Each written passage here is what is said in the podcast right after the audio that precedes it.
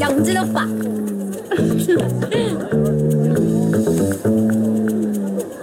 여긴 어떻게 왔지? 셀럽으로 초대받아왔지. 초대 리스트 확인했더니 오빠가 있잖아.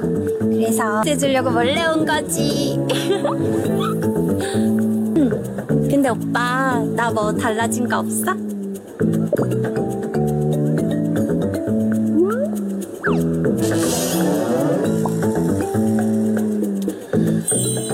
목걸이 잘 어울리는 거.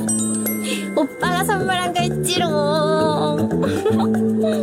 자, 그리고 오늘은 바로 바로 무슨 날일까요?